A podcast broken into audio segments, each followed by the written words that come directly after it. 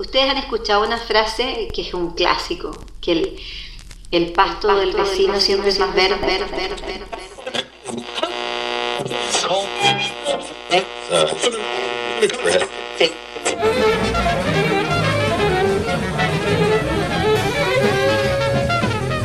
Pasto del vecino. Eh, y eso. Eso en verdad. Bienvenida. Gracias. Gracias por Gracias por invitarme. Obvio. Eh,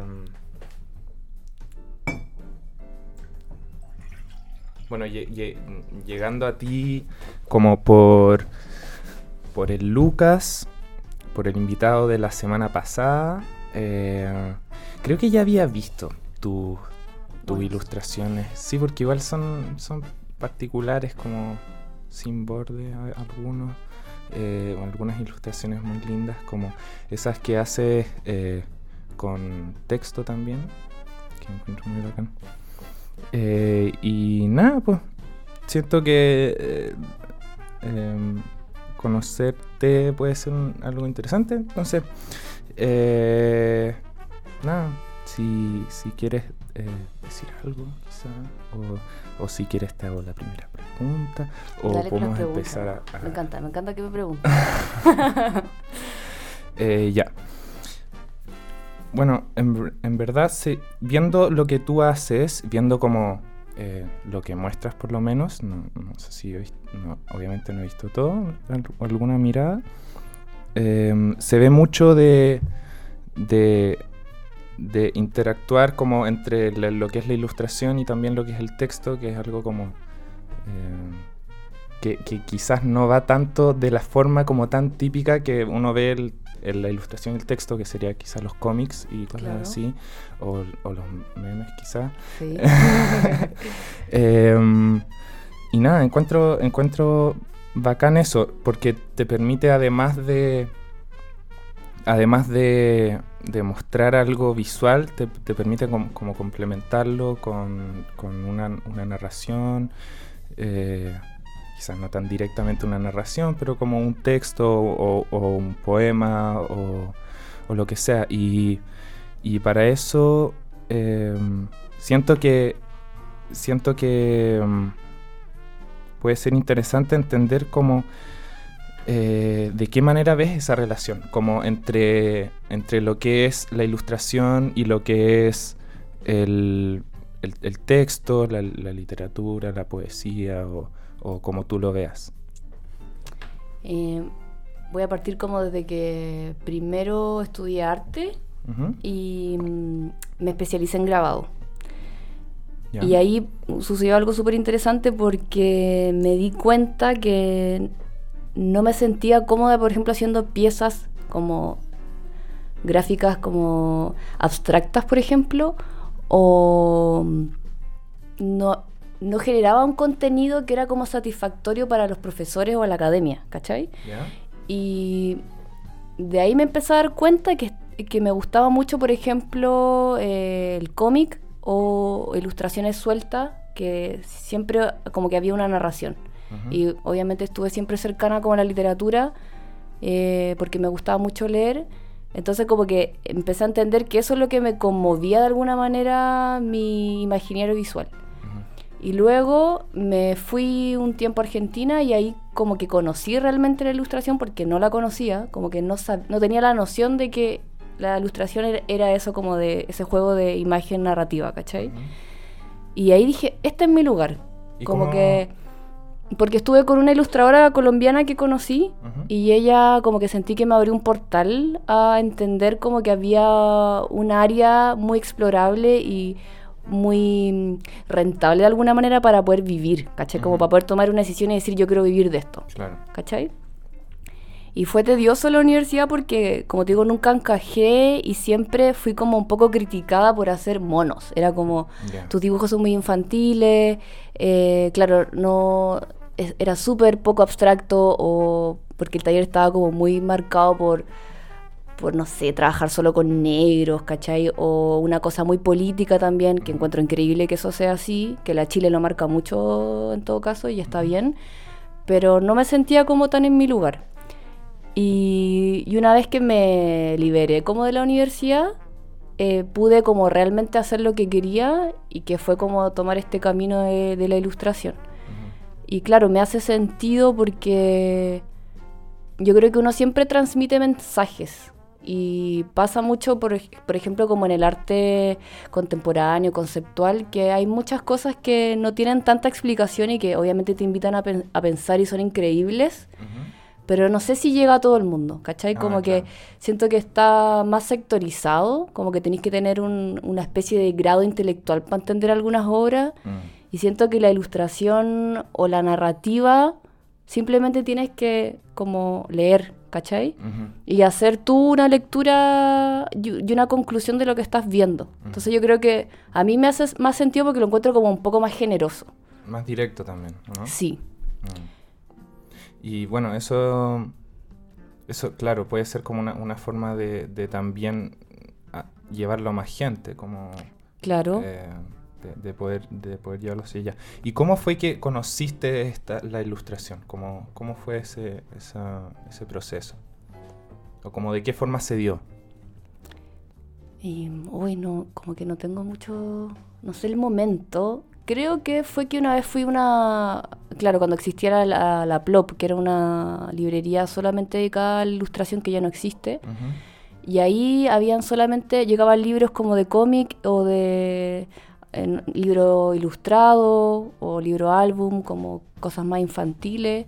Y ahí dije como, oh, esto me llama mucho la atención y me gustaría hacerlo. Pero siempre como, como la parte editorial que pueden tener los libros, como las posibilidades gráficas dentro de editar libros, ¿cachai? Como que eso me llamaba mucho la atención, como el objeto en sí. Claro. Y, y así dije como "Bueno, me gustaría hacer esto y también empecé a sacar, o sea, complementar lo que había estudiado, que había estudiado grabado. Empecé a hacer serigrafía, entonces a reproducir obras o imágenes a través de la serigrafía. Yo creo que así fue como un poco que me fui acercando.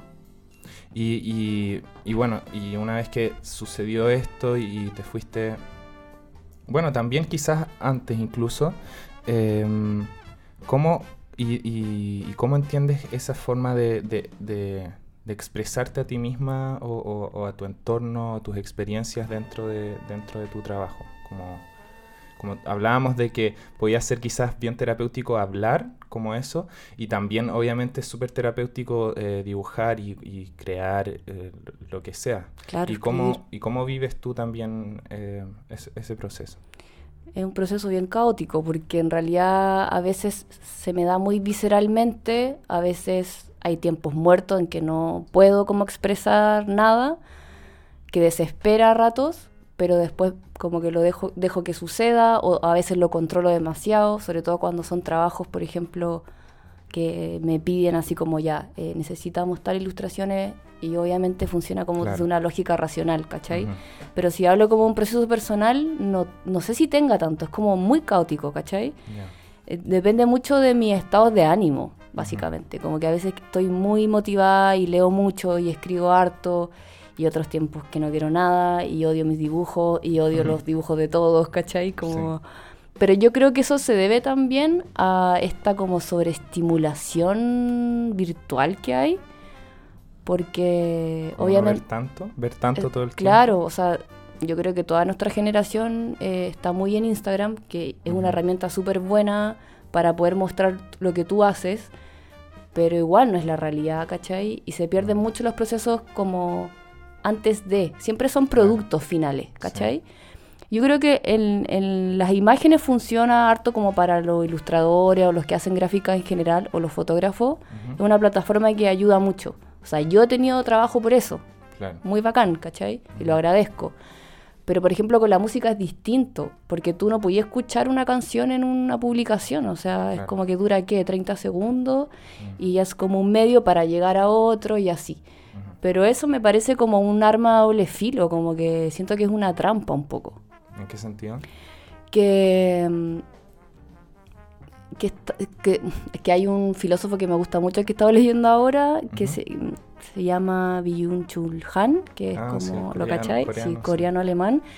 Y él sacó un libro ahora que habla como de las no cosas, que ya al final como que nada es material, ya como que todo es muy líquido y yo siento que pasa eso con la virtualidad, po. que no veis un producto tan sólido al final, como que es algo que se va, que es súper efímero. Mm. Y eso yo encuentro que puede ser peligroso, ¿cachai? Porque en algún momento se va a acabar esta plataforma y no podemos quedarnos sin pega, ¿cachai? Como hablo por los ilustradores, Claro. em, que el terreno que yo puedo como quizás manejar de alguna manera, aunque tampoco soy experta, pero eso me parece peligroso, ¿cachai? Em, se me fue, me fui por la rama, no sé a qué iba. Está bien. Em, mientras recuperas eh, el hilo. Sí, Eh, y, y esta. Esta. Lo que me estás diciendo era bien interesante. Eh, y, co- ¿Y crees como que existiría una alternativa a esto?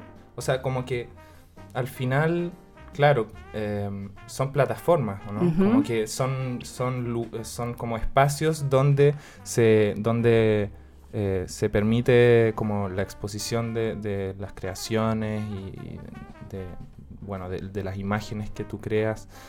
Em, y bueno, al final, si es que no existiera eso, volveríamos como, o, o se inventaría otra cosa, o se Total. volvería a la, a la forma en que se solía hacer antes, que, que seguramente eran nichos mucho más cerrados, ¿cachai? Qué sé yo, Sí. si tú tenés 10.000 seguidores o 15.000 seguidores, eh, eso se reduce, se reduce bastante y se termina, se termina haciendo en el, en el boca a boca, ¿cachai? Como, oh, tengo este libro, mira.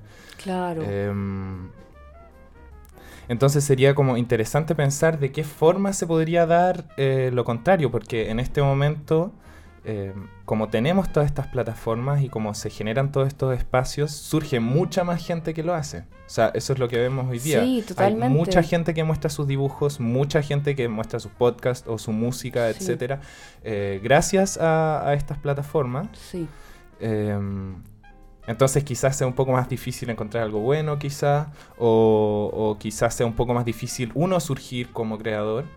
Em, entonces, eh, a, lo, que voy con esto es que, es que em, al final esta, esta, esta arma de doble filo que como que le quita la solidez a las cosas, eh, la, la quita también por el hecho de que, de que hayan tantas, ¿cachai? Claro, yo creo que está bueno cuestionárselo. Claramente no tenemos la respuesta de cómo va a ser después, ¿cachai? Mm. Como que no podemos predecir el futuro. Claro, porque la pregunta que me hiciste antes, que por qué terminé habla- hablando de esto, es como, ya, ¿cómo yo me vinculo y cómo desarrollo mi trabajo? Porque al final siempre hay un resultado, pues, y ese resultado se muestra. Y por eso llegamos a hablar como de, del internet o de las redes sociales. Yo creo que el peligro es, es como eh, que ahora cualquiera puede hacer cualquier cosa, que es una falsa libertad, creo yo, que está bien, encuentro maravilloso que la gente pueda hacer lo que quiera, ¿cachai? Pero, ¿qué pasa con la gente que, no sé, pues, lleva cinco años trabajando en algo? Te tuvo un ejemplo, un escultor, ¿cachai?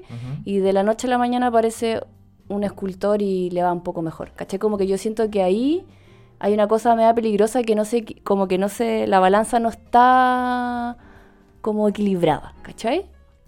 ¿Y cómo sería eso? Es muy difícil de contestarlo porque no sé cómo podría ser, ¿cachai? Como que quizá antiguamente se podía, había un filtro mejor, ¿cachai? Como sea por talento, por perseverancia, por trabajo, ¿cachai? Porque yo creo mucho en el trabajo, así como de que en verdad hay que perseverar para lograr cosas, ¿cachai? Por prejuicio también. Sí, Claro. totalmente, porque yo también soy súper prejuiciosa, O sea, que si yo, Eh, por ejemplo, un hombre le sería mucho más fácil en otros tiempos. no sé. claro. Eh, O decir ahora que a mí me ha costado más porque soy mujer, Claro. como, ¿cachai? Sí.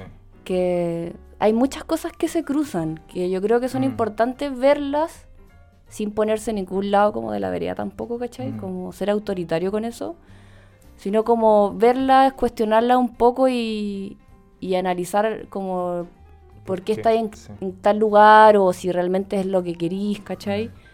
Claro. Porque he escuchado caleta que me, me han dicho, oye, pero a ti te va increíble, tenés 12.000 seguidores. Y es como, ya, onda, igual me falta plata para el arriendo, como Claro. que son, que al final se crean como imágenes de uno que no son ciertas, pues, Mm, ¿cachai? Sí. Porque al final la gente que está cercana a ti, tú sabes cómo vivís tu vida y sabes las pegas que te llegan y las que rechazáis o las que no sé, po. Entonces yo creo que por eso mm, puede ser un poco peligroso como... También muy aso- asociado como al falso éxito, ¿cachai? Mm. Para mí, yo creo que la, la vía sería seguir publicando libros, ¿cachai? Porque Claro. los libros nunca van a morir Sí. y siempre van a estar ahí. Claro, es como, es como al final es una separación del artista y la obra, así, pero al extremo, ¿no? Como que tenéis una imagen, pero de una persona, una creación, pero no tenéis como la, la- la aproximación a lo que quizás es realmente el artista o lo que, lo que está queriendo decir también, llevándolo como al, al producto, ¿no? Claro. Sí, eso también lo, lo he hablado todo este último tiempo con amigos, colegas. Ujú. Si realmente, no sé, po, uno separa la obra del artista, ¿cachai? Porque pueden haber artistas increíbles que, no sé, pueden ser psicópatas o, Mm. ¿cachai? O pedófilos, no sé. Pero yo estoy muy de acuerdo con una amiga, si te conmueve lo que hace, como que... ¿Qué vaya a hacer, cachai? Como que igual es, Claro, es contradictorio, complicado, es, es es complicado, ¿cachai? Como que tampoco hay que decir, no, oye, no, ¿cachai? O, Mm. o sí, le amo todo, o sea, como lo amo todo, todo lo que hace, como idealizar yo creo que es también, no hay que idealizar, pues, ¿cachai? Independiente de que uno lo haga con muchas cosas, siempre. Sí. Bueno, y llevándolo esto quizás a, a- a tu trabajo como educadora también, ¿cómo... em, porque en cierto sentido ya, tú, tú enseñas ilustración, ¿cierto? Y bueno, trabajas con, con- con- con jóvenes o, o personas adultas, no sé. Em, y, y también supongo que surge en algún momento como estas, estas dudas como de, de, al final, eh, si es que uno está estudiando arte, eh, lo más probable es que uno quiera dedicarse y ganar plata con, Claro, con eso Vivir de eso. y po. vivir de eso. em, entonces, como, como que, ¿cómo, ¿cómo lo ves tú eso en, tu, en tus alumnos, alumnas? Eh, Son, sí, son jóvenes, tienen como 20 años por ahí, un poco más. Y mm, lo que más me ha costado con ellos, es que, o sea, me encanta hacer clases porque siento que es algo como que uno puede dar y también te enseñan, si uno no, no es que... claro. sí. A veces yo digo, ¿qué estoy enseñando? Si igual no sé nada, como que me, me voy en esa de repente, pero ellos también como que te retribuyen algo muy bacán. Pero me pasa lo mismo, están muy en el teléfono, ¿cachai? Mm, Y esa cuestión me ha costado mucho, porque trato de mostrarle, por ejemplo, autores que no estén dentro de eso, como para que sepan que pueden ampliar su lenguaje, ¿cachai? Entonces en algún punto ha sido dañino, pero también bueno. Y, y como tratar de decirles si se puede vivir de esto, pero hay que trabajar duro, ¿cachai? Y a veces hay que hacer pegas que no te gustan, como cualquier cosa que, claro. ¿cachai? Pero con la ilustración, por lo menos donde yo hago clases, que es como una carrera técnica, la ilustración, no, no es una carrera profesional, aunque claro, es como técnica profesional. Eh, yo creo que hay varios, como, no sé, desde la animación, eh, como, ahí tengo como muchos alumnos otaku, por ejemplo, y me da risa porque yo no, no cacho mucho de, de- de ese tipo de estilo. Yo también he tenido que educarme en eso como para poder como conducir mejor la línea gráfica de cada uno. Pero claro, al final lo difícil es como que se distingan, que logren una autoría en los dibujos, ¿cachai? Porque al final tú así es como una carrera de autor. Eres ilustrador y te están eligiendo porque quieren tus dibujos, ¿cachai? Claro. Si, si no, podrías hacer monos genéricos y calzar en muchas cosas. Y eso es difícil de pulirlo, porque a veces ni yo sé cómo hacerlo, ¿cachai? Si igual estamos llenos de referentes. Uno siempre le copió a alguien o, Sí. o tiene como grandes, no sé, a gente que admira y que obviamente uno se contamina de eso de buena manera, ¿cachai? Y somos como una mezcla de todo al final, ¿cachai? Claro. Como el, el post que hiciste de, de hace tiempo, creo, de, de crear es, crear es robar. Es también. robar, sí. Eso fue para una compañía de teatro Ujú. Y encontré muy bacán eso porque en realidad muy así, ¿cachai? Y pues, o sea, ahí tú lo consideras si es bueno o malo, pero en mi caso yo no creo que sea malo para nada. Claro. O sea, porque al final igual así se, así se construye todo finalmente. po. como que eh, nada es, nada es solo nuestro al final. Exacto. Estamos como en este proceso de construcción Sí, po. constante. Todo de todo, nada de Claro. nadie. Exacto. Y, y bueno, quizás llevándolo un poco más a, a, a lo. a, algo un poco menos profundo, quizás. Eh, ¿Cómo llegaste a, a- a educar? O sea, como, ¿cómo llegaste a ese espacio de. y, y cómo se ha desarrollado em, este proceso como de educación en el arte? Mm, primero yo creo que fue porque publiqué un libro y ese libro creo que tuvo una buena acogida y de ahí me llamaron. Ujú. Porque fue un libro bien experimental, como que no está tan encasillado dentro, por ejemplo, de las viñetas clásicas de cómic o algo así. Em, fue un libro que me costó mucho hacer porque yo soy súper desordenada, ¿cachai? Entonces tenía dibujos sueltos por todas partes y la historia era lineal y a la vez no, ¿cachai? Entonces fue como un, un riesgo, yo creo, que tuvo como un buen resultado, ¿cachai?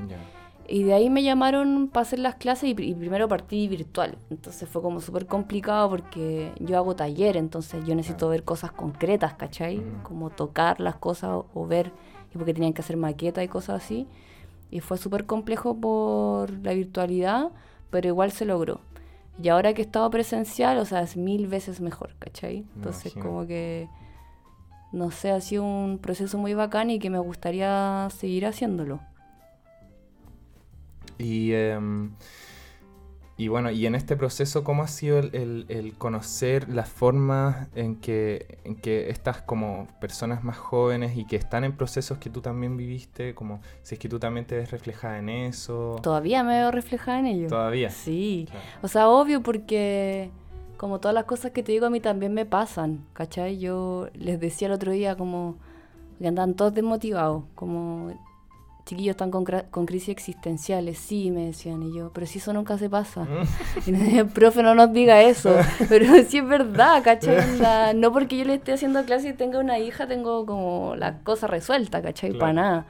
Entonces yo me siento como a veces eterna adolescente también. Mm, Eh, y creo que eso es un material y un motor para crear al final, claro, ¿cachai? sí, po, obviamente. O sea, muchas, muchos artistas, eh, como que los artistas, así como los que más alabamos en general, es gente súper sufrida, ¿no? Sí, Como los totalmente. poetas malditos y el Club de los 27. Sí, porque somos así, como que eso me lo pregunto, me da un poco rabia, es como, ay, ya, así, ¿por qué tanto drama? Nos encanta el drama.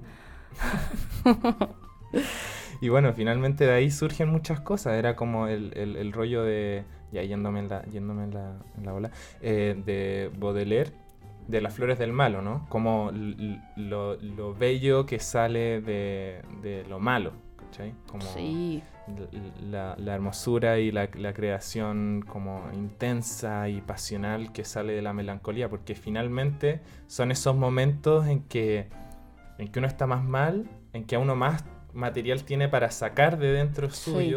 Y, y una mayor motivación para hacerlo, porque haciéndolo también estás haciendo como este proceso terapéutico, como decíamos Exacto. antes, y está ahí eh, sacando todas estas cosas que finalmente eh, al momento de hacerlas eh, es como, es co- como el- siento que hay pocos art- mm, siento que hay artistas que bueno hay muchos artistas que crean desde desde su bienestar porque les gusta crear pero si vemos como como eh, las otras facetas del ser humano como qué sé yo la obsesión de eh, yo y la, la- la de los Kusama, pun- sí, sí. la de los puntitos Em, que claro, que ella decía que sufría constantemente y que, y que esta obsesión al final era, era, era, era una necesidad para ella para sobrevivir.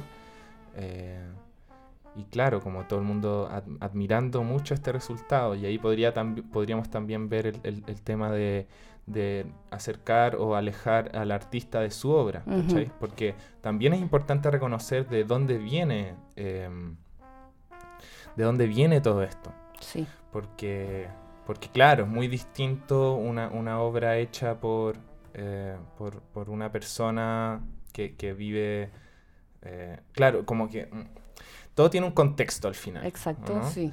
Entonces, entonces, igual creo importante en el, en el debate de- del artista y su obra eh, entender que el contexto es como así clave, clave para entender. Y es heavy igual porque yo siento que ya hay gente que tiene la capacidad de poder expresarse incluso estando mal, pero hay momentos que no puedes, ¿cachai? O sea, yo Mm. lo pienso por mis alumnos, que a mí también me ha pasado, que tienen mucha depresión y dejan de ir a talleres porque no pueden, ¿cachai? Claro. Y eso igual es difícil de tratarlo porque al final termináis siendo como profe psicólogo un poco y, y sostener esas cosas que, como tú decís, no sabís que hay rollos familiares, ¿cachai? O incluso cosas más como, no sé, depresión endógena, como cosas genéticas. Es difícil. Yo igual ahora me pregunto por qué todos quieren ser artistas y es lo peor. ¿Cachai? Como que hay mucho narcisismo, que como que eh, no sé, lo encuentro como un poco terrible a veces, ¿cachai? Como, claro, Ya. es cool, es bacán, ¿cachai? Pero no puede ser solo eso, ¿cachai? Como que igual te cagáis de hambre, no sé, pues, ¿cachai? Si no tenía una familia con plata o mecenas o, Mm. o le pegaste el palo al gato y te invitó a la galería increíble a exponer, es difícil, ¿cachai? Mm. No digo que por eso no hay que hacerlo, pero es rudo igual, yo encuentro. Mm. ¿Y, y, y cómo vives eso tú? eh, un conflicto constante. ¿cach- O sea, yo no, me, yo no me siento, a pesar de que estudié arte, ¿cachai? No me siento como artista, ¿cachai? Como que me da como un poco de nervio esa palabra. Me provoca rechazo, la verdad. Entonces, como para decir soy dibujante o escritora, perfecto, ¿cachai? Como que ahí me siento más cómoda. Pero son cosas como que me parecen muy superficiales nomás. Y, y ligadas obviamente a un mercado que no me parece como... Mm. ¿Y cuáles son tus herramientas quizás para profundizarlo un poco? Como esta, este trabajo, como hacerlo más tuyo quizás. mm, no mostrando todas las cosas que hago. Mostrando. No, de hecho tengo muchas libretas, escribo caleta y, y esas cosas son para mí, ¿cachai? Eh, o también aceptando trabajos que me parecen coherentes como, como que políticamente, ¿cachai? Eh, yo creo que sí, antes me hago la autocrítica, era como más ansiosa, no pensaba tanto, como que hacía nomás. Y vivía el dibujo de una manera más como inocente. Y después te das cuenta que igual está ahí inserto como pucha en un sistema cruel. Mm. Y que claro, yo igual ocupo el Instagram y, y, como que lo critico y yo igual estoy ahí, ¿cachai? Entonces como que, no sé, siento que todos tenemos tejado de vidrio, yo puedo hacer muchas como reflexiones en torno a eso, pero igual yo estoy en eso, ¿cachai? Claro. Entonces trato de tomar decisiones más conscientes nomás. Mm. Como conectarme más con esa parte espiritual del arte o del quehacer, del quehacer artístico o, o de la práctica del dibujo, que para mí es como una cosa más meditativa, ¿cachai? Mm. A veces, claro, puede ser súper controlado, como te decía, decir, ya voy a hacer este dibujo tal día para esto, no sé qué, y me va a servir. Pero a veces sale nomás, ¿cachai? Mm. Para mí es súper terapéutico dibujar, o sea, cuando peor estoy es cuando no dibujo, ¿cachai? Bueno, sí, y, em, y, y al final como que esto permite sacar un poco lo, lo que, lo que haces de, de toda esta máquina. Claro. Eh, y lo hace también un poco más puro quizá, como que un poco más, mucho más tuyo, ¿no? Em, y bueno. Eh, ya quiero como, ya como para ir yendo hacia otro lado, em, tú has hecho trabajos como con, con niños, ¿o no? ¿Has hecho, He hecho talleres para Sí. niños, sí, sí? sí. ¿Y cómo, ha- cómo ha resultado ese, esa, exper- esa Es muy experiencia? entretenido. Para mí los niños son como, no sé, como lo más verdadero que hay, ¿cachai? Como sobre todo el dibujo de un niño. Porque les, no, no están estas cosas que, que te hablo, que uno tiene como que está demasiado en la cabeza, como que uno es demasiado racional a veces y controla muchas cosas. Y los niños simplemente son, ¿cachai? Y en ese sentido me gusta porque tienen mucho que decir a la vez. Y está todo súper suelto, como son muy honestos, pues, ¿cachai? Sí. Y, y siento que a veces, claro, este mundo es demasiado adultocentrista, pues como que todo gira en torno a nosotros o como que no se piensa en espacios tantos para niños, ¿cachai? Por ejemplo, en Valdivia creo que hay un café que tiene, que, que van adultos a trabajar y todo, y tiene una área de niños, ¿cachai? Entonces igual mamás van a trabajar y el caro chico está jugando ahí. Entonces Ya. creo que esas cosas son importantes como de integrar en una sociedad, Claro. ¿cachai? Como que nos hace que estemos más relajados, como que si no es todo muy tenso, sobre todo en las capitales. ¿Cómo en qué sentido? Porque Como que todo muy rápido, todos van a trabajar, todo está así como el muy en la máquina y incluso como, no sé, pues los niños también forman parte de eso, ¿cachai? Como que si hubieran más espacio de educación para niños, quizás, Claro. no sé, pues harían papás más tranquilos, por ende niños más tranquilos, ¿cachai? Claro. Eso pienso. Y en tu experiencia, como teniendo, teniendo una hija pequeña, como, ¿cómo se ha dado eso? Como el, el- el tema de, de, de- de- de quizás eh, criar a una pequeña en una ciudad y tú también tener como esta, esta experiencia más artística, entonces como que es cercano a ella. No sé, yo, Súper cercano, sí. yo por ejemplo, eh, mi mamá hace lámparas. Sí, Bacán. y siempre ha sido parte de, de mi vida. Entonces, eh, cuando, cuando uno trabaja en eso, eh, claro, al final para la pequeña es muy, es muy normal, o sea, es muy Claro, cotidiano. Y lo mismo le decía al- al- al- en el capítulo de Joaquín, Joaquín Cosiña, que tú escuchaste, también hablábamos como de, de cuál era la relación de, de, sus, de sus dos hijes Con su trabajo. eh, con su trabajo, porque Sí. si lo pensáis, la hora de Joaquín es, es bastante terrorífica. Claro. Eh, pero pero para, para el pequeño, para Dante, ver la casa Lobo era simplemente ver lo que está lo Lo- que, lo que hacía su papá, claro. No era algo que daba miedo. Entonces, em, ¿cómo, cómo, es para, ¿cómo es para ti esa aproximación con, con la pequeña? Igual es, es- todavía es, bien, Sí, bien es chiquitita, pero bueno, mm, ella tiene la casa raya entera, como que yo nunca le dije que no, ahora sí que estoy como la era de poner límites, Claro. Eh, pero lo que me llama la atención es que no dibuja, me pide que yo dibuje, ¿cachai? Y ella raya mucho, es como más como expresiva así de la mancha, pero cuando hay que dibujar una casita o un mono, es como que no lo hace y me lo pide a mí, Mm. ¿cachai? Quizás debe ser porque me ve trabajar en eso, entonces debe pensar, estoy, no sé, sacando un rollo que quizás está mal, como mi mamá hace eso, ¿cachai? Claro. y yo puedo hacer otra cosa. Y yo tampoco tuve mucha formación artística, o sea, nadie en mi familia es artista, nada, ¿cachai? Ya. Creo que un tío lejano fue escritor y he tratado de conseguirme libros de él y están como perdidos por la familia. Pero mi hija yo creo que le, le trato de dar como todas las herramientas que están como a la mano, ¿cachai? Pero en ningún momento he tratado como de insistir en algo, ¿cachai? Porque si no sería como un poco raro, creo que se tiene que dar de forma natural, ¿cachai? Claro, sí. No sé, yo lo que veo de lo chica que es porque también sacarle como un rollo tan pequeña aún es como raro. claro, sí. Pero es- le encanta disfrazarse y como que es súper como florito de mesa, ¿cachai? Y me llama la atención porque yo siento que soy como más retraída y me salió una hija todo lo contrario, ¿cachai? Como muy loca, así como Que bien igual. muy como- sociable, como muy para afuera, ¿cachai? Mm, qué lindo. Y eso, bueno, sí, qué, qué loco. Em, bueno, ya vamos cerrando, ¿verdad? Em, ha sido un placer. Igualmente. aquí. M- Muy agradable, muy bueno que hayas venido.